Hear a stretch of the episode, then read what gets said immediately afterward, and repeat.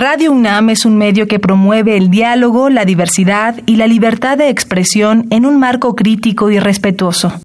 Los comentarios expresados a lo largo de su programación reflejan la opinión de quien los emite, mas no de la radiodifusora.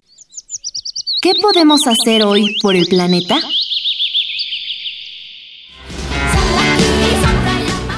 Lamentamos darte esta mala noticia, pero uno de los pasos de tu rutina de cuidado de la piel está afectando al medio ambiente.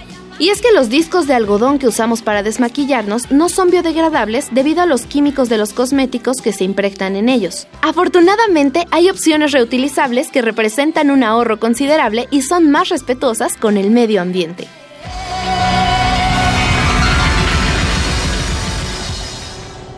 Habitare Hola ecófilos, estamos en una emisión más de Habitare, Agenda Ambiental Inaplazable. Les saluda Ixtli López y como cada martes me acompaña la doctora Clementina Equiwa. Hola Ixtli ¿cómo estás? Muy bien, muy bien Clementina. Hoy hablaremos de qué está sucediendo en algunos ecosistemas con el cambio climático. Les presento a la doctora Julieta Rosel García. Hola, ¿qué tal? Muchas gracias por la invitación. Estoy muy contenta de estar aquí compartiendo con ustedes pues esta discusión, ¿no? Sobre, sobre las plantas y ¿Qué sucede? Temas, cambio climático. Está bien padre, está bien padre. Mil gracias, Julieta, por estar aquí. Bienvenidos, esto es Habitare, Agenda Ambiental Inaplazable. Comenzamos. El Instituto de Ecología de la UNAM y Radio UNAM presentan. Toma segundos destruir lo que ha crecido en años. Toma horas devastar lo que se ha formado en siglos. Tomar acciones para rescatar nuestro ambiente solo requiere un cambio de conciencia. Habitare. Agenda ambiental inaplazable. Ciencia, acciones y reacciones para rescatar nuestro planeta. Nuestra, casa.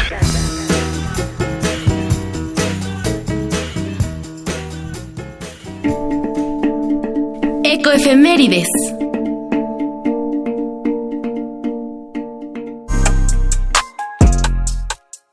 3 de septiembre, Día de la Higiene. Cada año, el 3 de septiembre se celebra el Día Mundial de la Higiene. Con la conmemoración de esta fecha, lo que se pretende es crear conciencia entre la población mundial sobre la importancia de la limpieza personal y de nuestro entorno para prevenir posibles enfermedades. La UNICEF explica que un alto porcentaje de las enfermedades y muertes en niños menores de 5 años son causadas por gérmenes que se transmiten al tomar alimentos con las manos sucias. Recuerda la regla de oro. Lávate las manos después de ir al baño y antes de comer. Estamos en Habitare, nuestra casa. Estamos de vuelta en Habitare, Agenda Ambiental Inaplazable. Y bueno, eh, hoy vamos a hablar un poquito de qué está sucediendo en algunos ecosistemas con el cambio climático. Sí, bueno, hoy tenemos a una super invitada que es Julieta Rosell. Ella es bióloga y doctora en biología de la Facultad de Ciencias de la UNAM y desde 2014 es investigadora del Laboratorio Nacional de Ciencias de la Sostenibilidad de nuestro instituto, el Instituto de Ecología.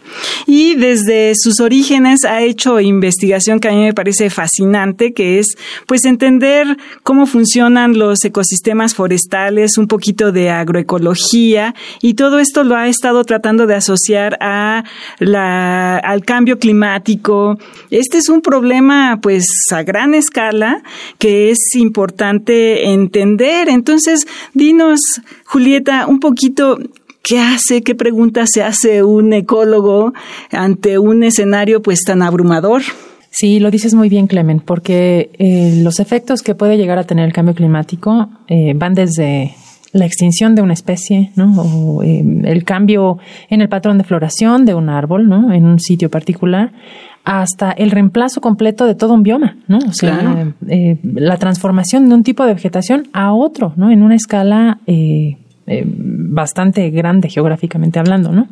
Entonces, como ecólogos, ¿no? Los que trabajamos preguntas relacionadas con cambio climático, queremos entender cuáles son los principios básicos, ¿no? De funcionamiento de las cosas, de manera que podamos anticiparnos a los cambios que va a traer el cambio climático sobre la vegetación. ¿no? La mejor manera de, no quiero decir predecir, pero de anticiparnos ¿no? a ciertos posibles efectos, tiene que ser entendiendo cuáles son los componentes importantes, cuáles son las variables que tendremos que estudiar, cómo están funcionando los árboles, qué efecto tiene que haya menos agua en un árbol, etcétera, etcétera. ¿no? Entonces, ese es el tipo de preguntas que, que estamos tratando de responder en el grupo, ¿no? Y que, pues, la verdad es que más nos apasionan. ¿no? Claro. Ahorita fuera del aire estábamos hablando un poquito sobre esta ola de incendios forestales que de pronto azotaron a toda la República Mexicana. Hablábamos del caso de San Luis y hablábamos de cómo se va adaptando la naturaleza para recibir este tipo de incendios, ¿no? O incluso lo benéfico que pueden ser para algunas especies de plantas. Uno se imaginaría que el fuego siempre es dañino para los ecosistemas y nunca nos imaginaríamos cómo las especies logran adaptarse. Bueno, sí, algunos, en algunos lugares eh, existen eh, plantas que están pues esperando a que llegue el incendio para eh, desatar o disparar el proceso de crecimiento, por ejemplo, o lo que decías tú, Julieta, de, las semillas que, que se dispara el desarrollo embrionario, ¿no? No están necesariamente esperando la lluvia a que, para empezar a germinar, ¿no? Sino que están empezando, esperando todas estas, estas señales y una de ellas es el fuego para, pues, empezar a crecer y esperar la siguiente temporada de fuego o de incendios, ¿no? Esto, por ejemplo, lo platicábamos también con, con, Julieta hace un par de días. ¿Qué sucede, por ejemplo, en los sitios en los que llegan los huracanes, no? Estamos acostumbrados a que los árboles reciben a los huracanes y de alguna manera tienen cierta flexibilidad, pero vienen más intensos. Pues sí, los modelos de cambio climático predicen que la intensidad máxima de eh, los huracanes eh, va en aumento, ¿no? Entonces esto pues sí tiene eh, implicaciones muy importantes, ¿no? Para, para muchas vegetaciones cerca de la costa, sobre todo, ¿no? Hay ambientes, por ejemplo, en la península de Yucatán, donde los, los, perdón, los huracanes y, y disturbios de este tipo son comunes y lo han sido por miles de años, ¿no? Pero hay otros sitios como el bosque tropical caducifolio, el bosque ese que vemos en la costa del Pacífico tropical mexicano. No sé si han tenido la oportunidad de manejar desde Barra de Navidad a, por ejemplo, a, Puerto Vallarta, ¿no? Pero hay un bosque hermoso, súper variado, ¿no? Donde la UNAM tiene una estación de campo, ¿no? Entonces muchos biólogos, ecólogos vamos allá a estudiar lo que pasa en esos ambientes. Y ese sitio no es un sitio que se queme de manera natural, ¿no? O sea, por supuesto que hay incendios, pero son de origen eh, antrópico, ¿no? O sea, es alguien que llega y deja su colilla o el incendio que se escapa, ¿no? Cuando la gente quema los campos, ¿no? Claro, para cultivar. Exacto, pero no es un incendio que haya moldeado las características de las plantas en una escala evolutiva. Entonces, en estos sitios, ¿no? Eh, donde tampoco eran comunes los huracanes, pero fue, ¿se acuerdan todos del huracán Patricia, ¿no? Claro. Categoría 5, este, se predecía catastrófico, lo fue a nivel local, ¿no? O sea, la verdad es que la gente todavía no se recupera de ese eh, huracán tan fuerte. Hijo, sí pero este e, es una vegetación en esa zona que no está moldeada por estos huracanes. Hubo pues una masacre, ¿no? De árboles, o sea, muchísimas plantas perdieron muchísima biomasa, se acumuló mucho combustible y como bien decían hace rato, huracanes y fuego están súper asociados, ¿no? Y entonces empezaron incendios que fueron súper fuertes hace un par de años en toda esta zona de Chamela, ¿no? En toda esta zona que les describía, uh -huh. este bosque tropical caducifolio costero de Sí, ahí muy cerquita de, de Vallarta. Uh -huh. Entonces sí, entonces bueno, pues sí, este, los huracanes, eh, las plantas están o tienen características mecánicas en sus estructuras para resistir ciertos tipos de fuerzas, pero las plantas de esa zona claramente no tuvieron eh, las características mecánicas para resistir un huracán de categoría 5, ¿no? Entonces, claro. y se veía, era muy evidente, los árboles incluso arrancados, ¿no? Son no solo las partes más expuestas rotas, ¿no? Sino árboles totalmente. Qué impresionante. Sí, la verdad es que sí. En un sitio donde es interesante porque esa costa recibe la lluvia de los huracanes, pero que no se meten a tierra, ¿no? Entonces es una zona muy estacional, es decir, tiene la lluvia muy concentrada en un periodo muy pequeño de tiempo de, en, el, en el año, son cuatro meses básicamente de lluvia, pero la traían estos huracanes que no se metían a tierra, pero ahora ya se están metiendo. Se metió Jova y se metió Patricia, ¿no? Entonces, ay, bueno, pues esperemos que no se metan más, ¿no? Pero claro, pero pues pero eso disturbios, ¿no? Que claro. van a estar en aumento. Hablábamos sobre estos cambios que suceden en los ecosistemas y que de repente empiezan a, sus, a, llegar plantas que no son habituales en el ecosistema, ¿no? Por ejemplo, bueno, se habla de la desertificación, que mucha gente piensa que la desertificación implica que se desaparecen las plantas, pero no, lo que pasa es que empieza a haber arbustos en zonas en donde debería de haber cactáceas, por ejemplo, ¿no? Eso es, eso es un poco lo que yo entiendo. Y de lo que se trata es que cambia el ecosistema original. ¿Qué es lo que vas a hacer en África? Que me estabas contando que en, eh, en la sabana, donde estamos acostumbrados a ver a los elefantes y a, las jirafas y todo eso, pues resulta que está desapareciendo ese ecosistema porque está entrando otro ecosistema a sustituirlo. Pues sí, está, es un proceso interesante desde el punto de vista científico, es una, un punto de preocupación para los sudafricanos y para toda la sociedad a nivel global, ¿no? Porque imagínense la pérdida de la sabana emblemática que ustedes describieron, ¿no? Y con una sonrisa enorme, ¿no? O sea, los animales que siempre asociamos con esos ambientes, claro. las películas, ¿no? Animadas, no animadas, Estoy segura, Ixli, que este, bueno, eres mucho más chiquita que el Rey León, ¿no? pero, pero vio el Rey León. seguro lo viste, es, ¿no? es, como el paisaje que más tenemos en el imaginario colectivo, ¿no? Claro, de África. Sí, claro, por supuesto. Entonces ahora imaginemos que ese ambiente eh, se está volviendo, está perdiendo el pasto, se están metiendo árboles, ¿no? En ese tipo de ambientes y el bioma completo está cambiando. Entonces los sudafricanos están preocupados por, pues, por este cambio, ¿no? Entonces estos cambios en vegetación se están dando a nivel mundial, no solo en, en Sudáfrica, hay muchas zonas del, del, mundo donde se están viendo y aquí en México no nos queda claro dónde están habiendo estos cambios drásticos, ¿no?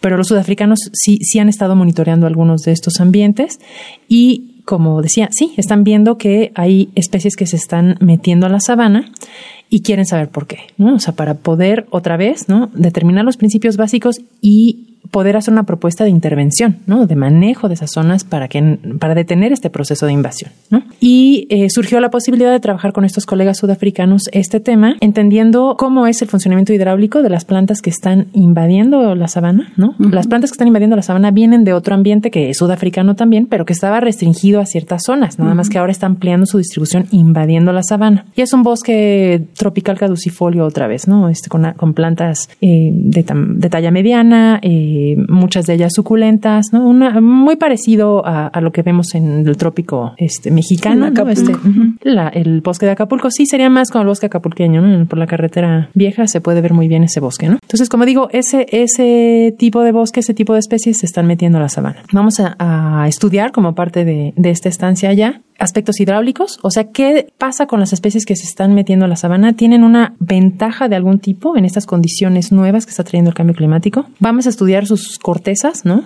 Porque la sabana es uno de esos ambientes modelados por fuego, ¿no? Uh -huh. O sea, la sabana es un ambiente, hay sabanas en diferentes lugares del mundo, pero les puedo decir, por ejemplo, la sabana brasileña, que es una de las mm, paradigmáticas, ¿no? A nivel mundial, se incendia cada dos o tres años. O sea, un mismo punto así, de, de, esa magnitud estamos hablando, ¿no? Uh -huh. Que es el fuego. Luego está la sabana australiana, por ejemplo, que se incendia cada 10, ¿no? O sea, con un este, periodo un poquito más amplio. La sabana sudafricana también recibe incendios muy frecuentes, ¿no? Pero eh, en estos ambientes las plantas tienen cortezas más gruesas, ¿no? Y sobre todo la parte muerta de la corteza, que es como corchosa, ¿no? Uh -huh. Es la que asociamos con una protección contra el fuego. Pero estas plantas que vienen, que están invadiendo la sabana eh, sudafricana, no tienen esas características. Entonces queremos entender qué características sí están teniendo que les están permitiendo competir ¿no? con las especies de la sabana en condiciones donde hay fuego. Bueno, pues es muy interesante. Eh, queremos saber un poquito más sobre cómo, cómo afecta el cambio climático a todos estos escenarios que nos plantean. Pero mientras eso sucede, vamos a hacer una pausa para escuchar la cápsula Mujeres en el Campo. Mujeres en el campo.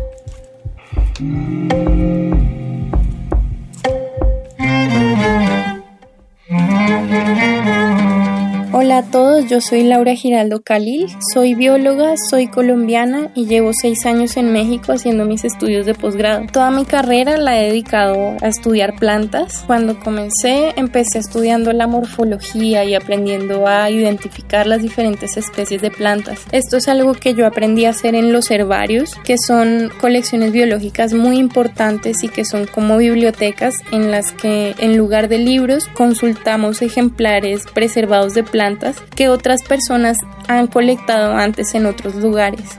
Este tipo de estudios son básicos para entender un poco más la biología de las especies y cómo podrían ellas responder a las condiciones de fragmentación o por ejemplo al proceso de cambio climático que estamos empezando a vivir.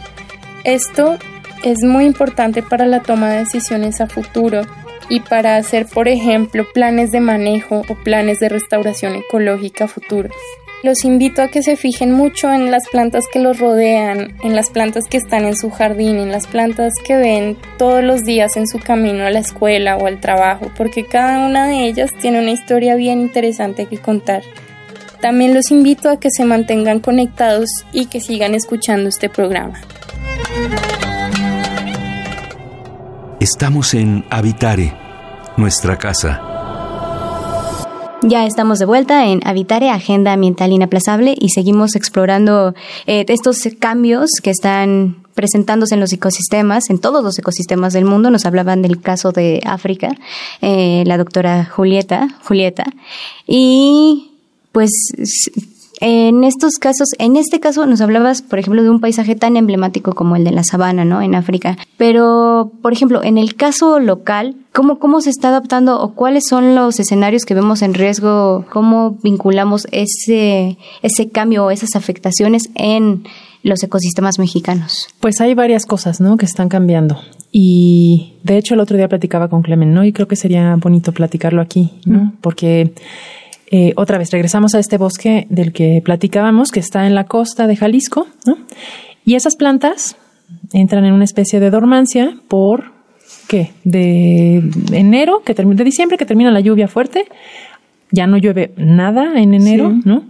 Hasta junio, que empiezan las lluvias. Junio, julio. Están secas, eh, a la gente no le gusta ese ecosistema en esa época, pero a mí me parece muy bonito porque es, es como cafecito, pero siempre tenemos la, a las flores, ¿no? De, del eh, cazaguate.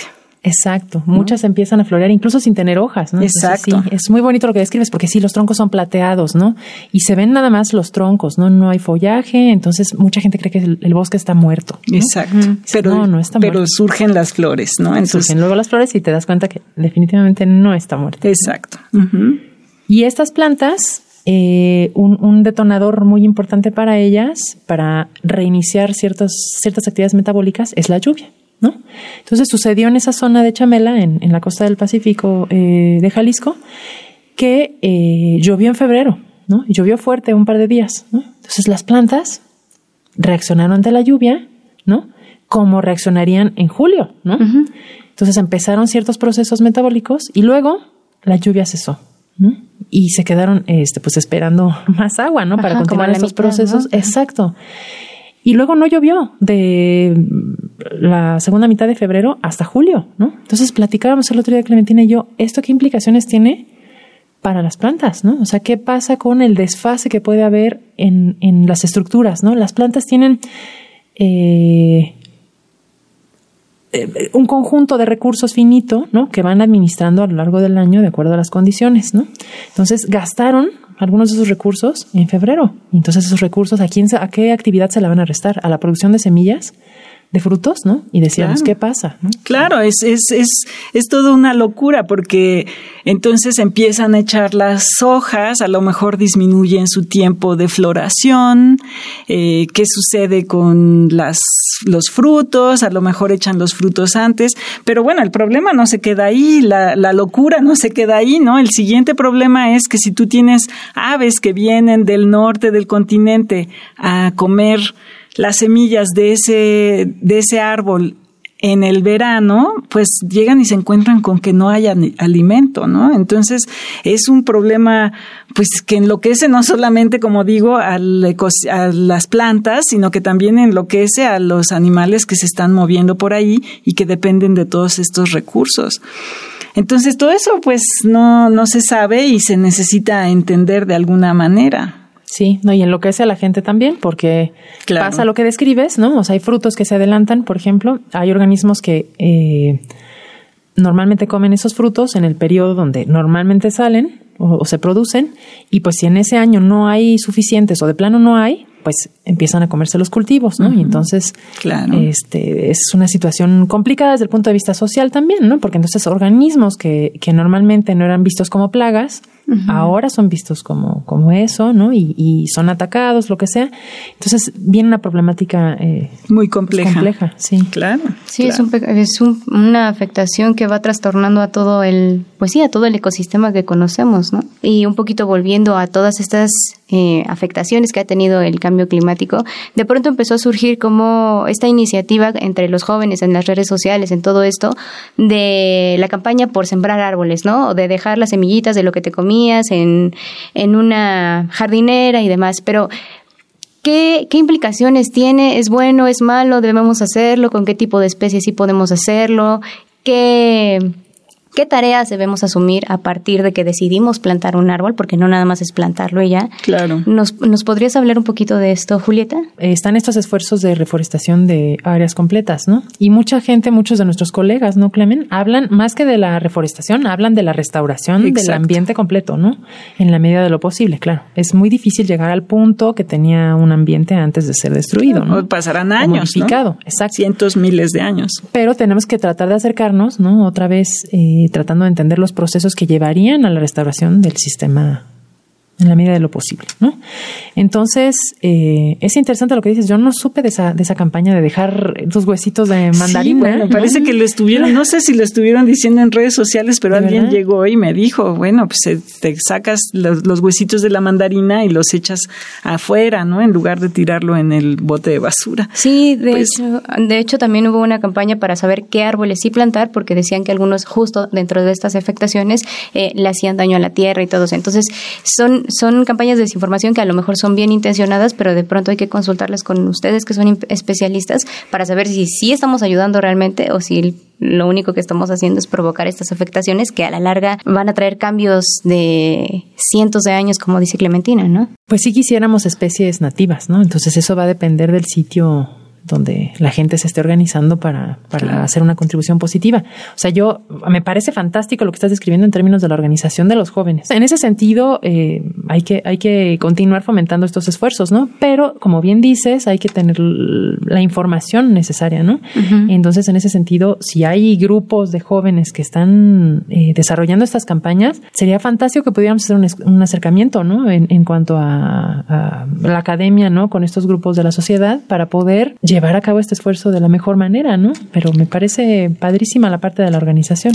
Sí, también hay que abrirnos un poquito el panorama, ¿no? A estos nuevos ambientes que podemos percibir. Y también hablando de la interacción que tenemos eh, nosotros, los chicos, los jóvenes, los adultos, las personas en general con la biodiversidad, vamos a escuchar la cápsula La biodiversidad y yo. La biodiversidad y yo.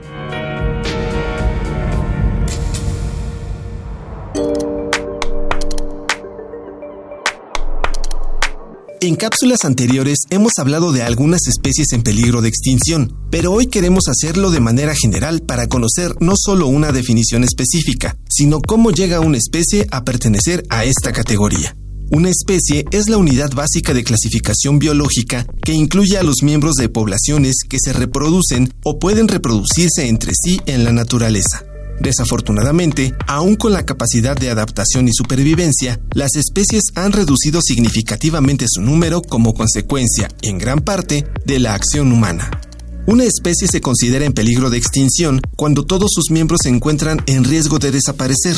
Puede deberse a diversas causas. Depredación, desaparición de un recurso del cual depende su vida, cambios en su hábitat debido a desastres naturales o variaciones del clima. La Unión Internacional para la Conservación de la Naturaleza es la organización medioambiental más grande del mundo, dedicada a la conservación de los recursos naturales y encargada de elaborar la lista roja de especies amenazadas. En esta lista se divide a las especies en nueve categorías, no evaluadas, deficientes de datos, de menor preocupación, casi amenazadas, vulnerables, en peligro, en peligro crítico, extintas en estado salvaje y extintas. Esta organización proporciona información sobre el rango, el tamaño de la población, el hábitat y la ecología, el uso y o el comercio, las amenazas y las acciones de conservación que ayudarán a informar las decisiones de preservación necesarias. De las más de 105.700 especies evaluadas para la lista, unas 28.000 están en peligro de extinción, lo que supone el 27% de especies evaluadas. Para conocer más del trabajo de la Unión Internacional para la Conservación de la Naturaleza, puedes visitar su página web www.iucn.org.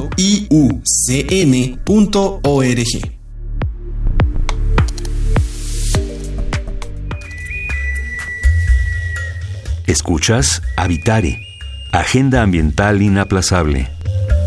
Ya estamos de vuelta en Habitare, Agenda Ambiental Inaplazable. Y como nos queda poco tiempo, queremos un poquito ahondar en estas cuestiones concretas, en las acciones que podemos ejercer como ciudadanía, como jóvenes, para, pues sí, para ayudar un poco a, a la naturaleza ante el embate del cambio climático, ¿no?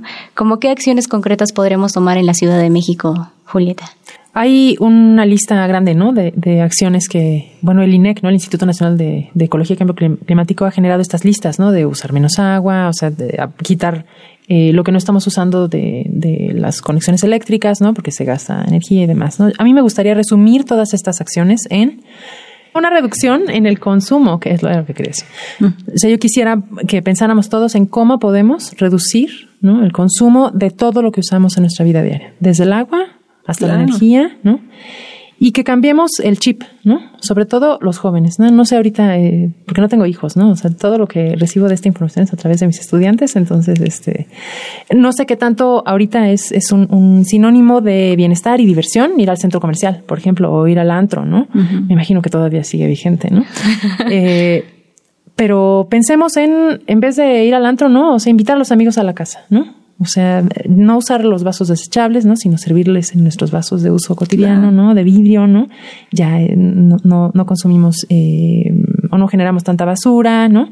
Platiquemos, ¿no? O sea, no tenemos que comprar para estar contentos, no tenemos que consumir productos para estar contentos. Claro. ¿no? Entonces, cocinemos algo local, ¿no? Entre todos. Y con esa fiesta alterna, en vez de ir al antro, estamos ayudando a, a a disminuir las emisiones de carbono y estamos contribuyendo al cambio, a, revertir el cambio climático. Pues informarnos, acercarnos a las instituciones también, ahorita que acabas de decir de lo importante que es el vínculo. Si estamos interesados, pues ahí está en el Instituto de Ecología, ¿no? La Facultad de Ciencias, claro. estas, estas organizaciones, estas instituciones a las que podemos acercarnos. Claro que sí. Pues muchísimas gracias. Fue una gran, una plática increíble. Hay muchas cosas de las que yo no sabía que me enteré y esperamos que puedas acompañarnos en otra ocasión para seguir platicando de estos temas que son interesantes y que todos deberíamos de saber. Pues muchas gracias, Ixli. Gracias, Clementina, y gracias a la gente que nos escucha.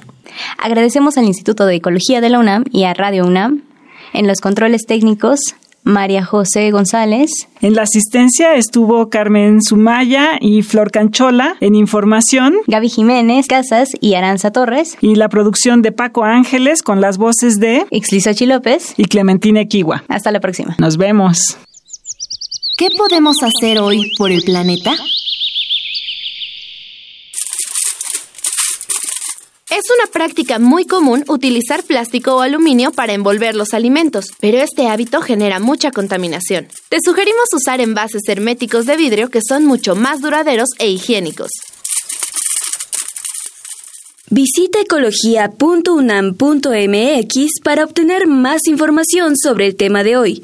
Y si quieres escuchar todas nuestras emisiones, entra a radiopodcast.unam.mx. Radio UNAM y el Instituto de Ecología de la UNAM presentaron Habitare, Agenda Ambiental Inaplazable